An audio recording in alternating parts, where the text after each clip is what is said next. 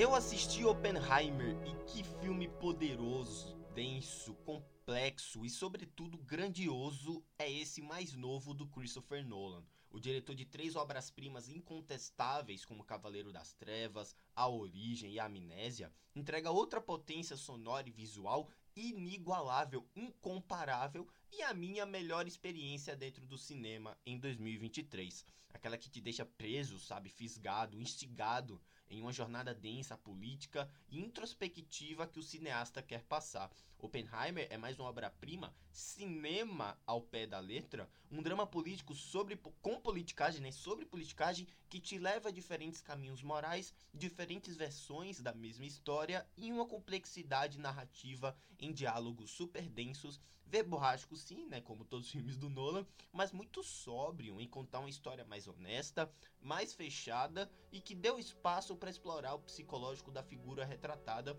e o seu impacto em todos ao seu redor.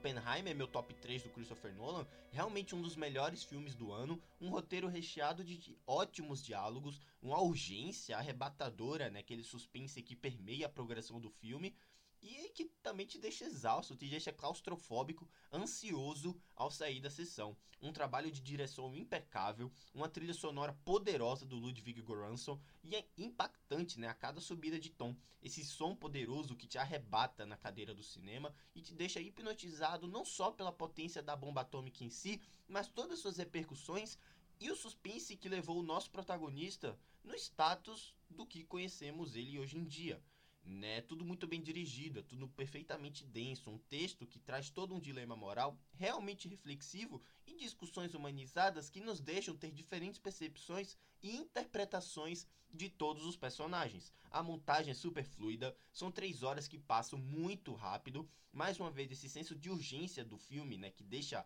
existe essa, essa progressão no filme super ágil, é impecável. A fotografia para retratar diferentes épocas e cenários foi bem inserida e digna de premiações, tá? Que isso é. Já provavelmente a gente vai vê-lo postulando no Oscar, tá? Mas o que eu quero realmente tratar aqui é sobre essas atuações, tá? O Killian Murphy entrega a melhor atuação da sua carreira, certeza que vai ser indicado ao Oscar, todo o seu olhar expressivo, ansioso, retratando o peso nas costas, a sensação de culpa e incerteza em suas pequenas, suas reações naturais e dúbeis meio contraditório. É tudo muito bem dirigido, justamente para não sair da sutileza, né? O Robert Downey Jr., o Louis Strauss dele é fabuloso. Ele rouba o terceiro ato para ele em uma cena de tribunal que se caísse em outras mãos de um cineasta mais fraco, teria se saído bem mais brega ou então caricato, sabe? O Nolan é um mestre do cinema moderno justamente por ter abraçado toda a sua essência nesses diálogos complexos e tramas sem cronologia para entregar uma obra super honesta, né, reflexiva, poderosa e que absurdamente merece ser assistida na maior tela possível, de preferência o IMAX, né, que foi onde eu vi.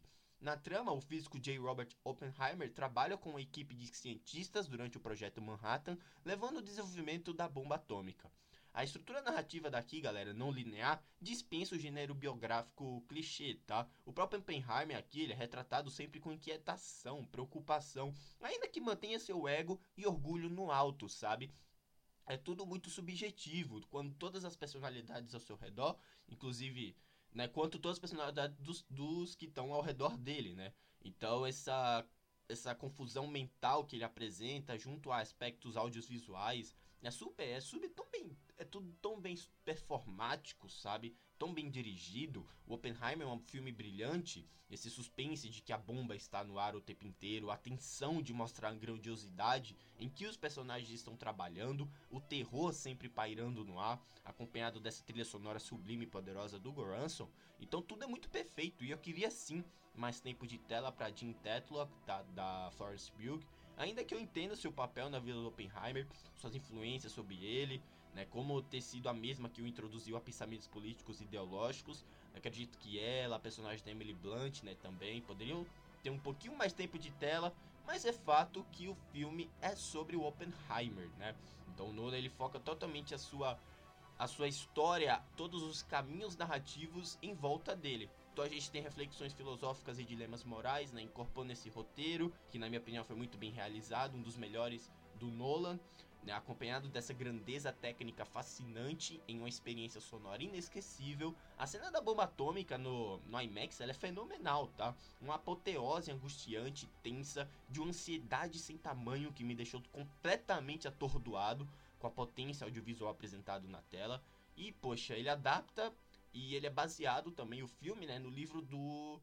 Eu esqueci até o nome dos atores, mas o Oppenheimer, o triunfo e a tragédia do Prometeu americano. Então o filme usa do poder das imagens e da representação visual para criar essa obra única, sabe? Que faça jus à escala da bomba em si, à escala dessa história, sabe? Que já é grandiosa por si só, né? E até das angústias e dos dilemas conturbados do protagonista, tornando esse drama sobre nada mais, nada menos do que arrependimento, sabe? De um trabalho sonoro impecável, mixagem, captação, edição e trilha, as cores usadas para retratar diferentes épocas são bem utilizadas e entendíveis. E no final de tudo, o Oppenheimer é um deleite narrativo e visual recompensador tenso, angustiante e super grandioso em escala, como todo projeto do Christopher Nolan gosta de ser, sabe? Esse tom magistral. Meu top 3 do diretor, outra obra-prima do mesmo que merece ser assistida na maior tela possível, um brilhantismo sem igual, meu segundo melhor filme de 2023, né? Meu segundo melhor filme favorito de 2023 e outro filmaço lançado recentemente, tá?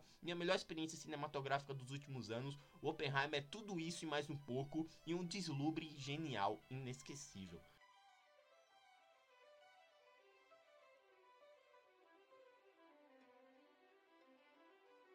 Eu adorei. Eu dou a nota 9,5 ou 10, tá? Eu não sei se eu tiro meio ponto por conta das aparições da Jean Tetlock e da própria da personagem da Emily Blunt, tá? Mas fica no 9,5, 9.8 e 10. Ele é um filme muito bom, gente, muito bom mesmo. Eu aqui eu ainda prefiro A Origem e eu gosto muito do Amnésia, tá? Mas esse aqui não fica muito atrás não. É meu top 3 talvez, porque realmente é poderoso, tá? Assista esse filme na maior tela possível se eu puder indicar influenciar vocês a irem ao cinema. Porque Oppenheimer é, é inigualável, tá? É, é, insuperável. O que, que o Nolan faz com o psicológico e como isso afeta o audiovisual, tá? Como é que ele coloca tudo aquilo em tela, entrelaçando com a bomba atômica. Isso, isso, foi, isso é trágico, mas ao mesmo tempo é belíssimo de você estar tá presenciando aquele evento catártico, sabe? Enfim, Vou deixando vocês por aqui. Essa é a minha opinião sobre Oppenheimer. Você assistiu Oppenheimer? Me deixa um feedback para saber. Me siga no Twitter de ter minhas opiniões sobre filmes, séries e jogos. Você fica por dentro de tudo que acontece aqui. E também me siga na Cashbox, onde temos podcasts sobre melhores e piores games de 2023 até aqui, tá? Corra para assistir que tá bem interessante. Vou deixando vocês por aqui, fazendo esse evento Barbenheimer aqui no podcast. Peço para vocês escutarem de Barbie também, que é outro filmaço que eu para complementar esse evento Barbenheimer que surgiu no cinema em 20 de julho, tá bom? Um grande abraço, galera. Muito obrigado mesmo e até a próxima. Tchau.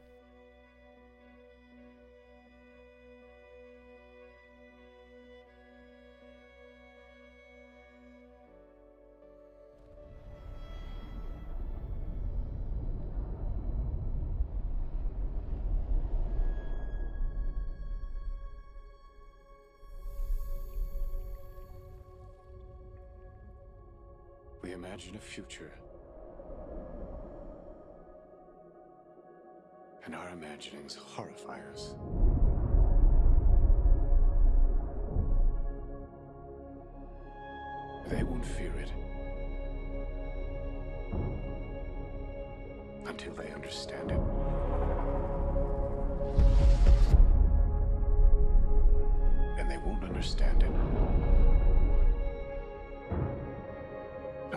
They've used it.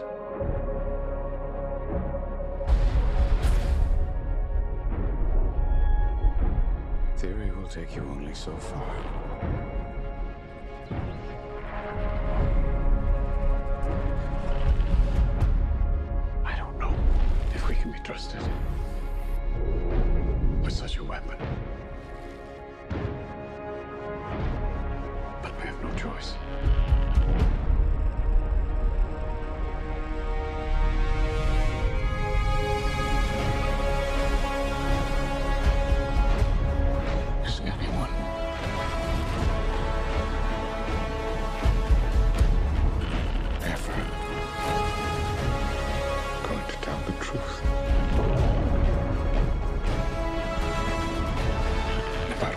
happening here.